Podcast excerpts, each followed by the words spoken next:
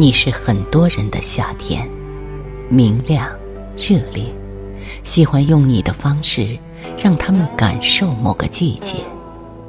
你也曾试图拥抱我，真挚而狂野，可我那时只会一把推开，示意你不要这么用力。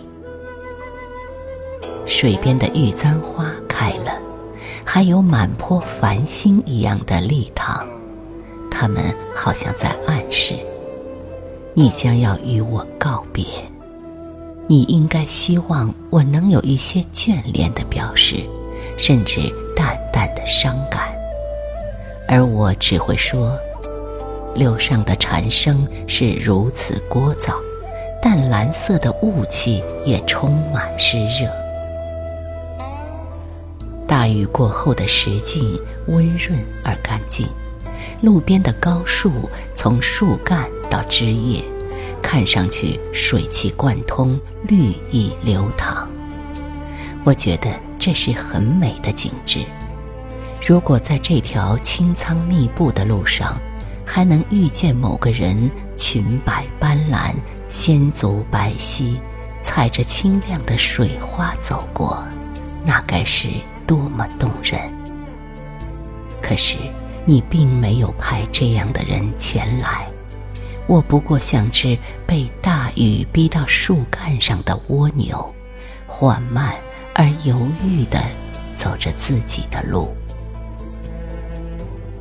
微紫的晨曦刚刚在天边闪现，我就已经登上山顶，只为看你为我捧出的一轮朝阳。这时候，暗淡的夜色似乎还没有散尽，山谷的树、远处的白房子，都还在尘世中没有醒来。当灿然的霞光像染着一块布匹，将我的身体照亮，你怎能料到，我最为真切的感受，竟然是佛陀一般的孤独。你应该知道，在相同的季节、相同的地方，我曾与一群年轻的同伴牵手高举，对着那片明亮的朝霞尖叫欢呼。你现在或许不记得这回事，但眼前层层的山峦足可以作证。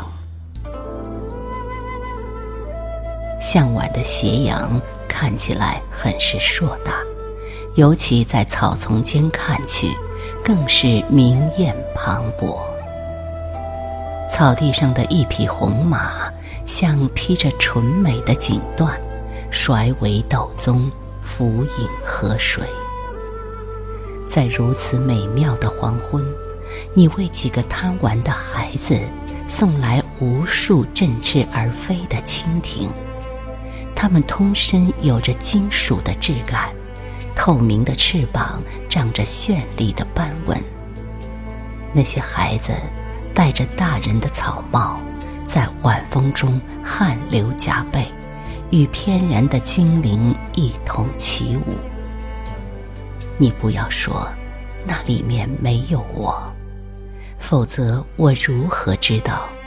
当夕阳落入草丛，蜻蜓忽然不见，而那条身旁的河水，流声格外响亮。不要试图和我讨论现在，反正不久之后你也要离去。疯长的野草齐腰过膝，我循着被它们遮拦的石器走向山门。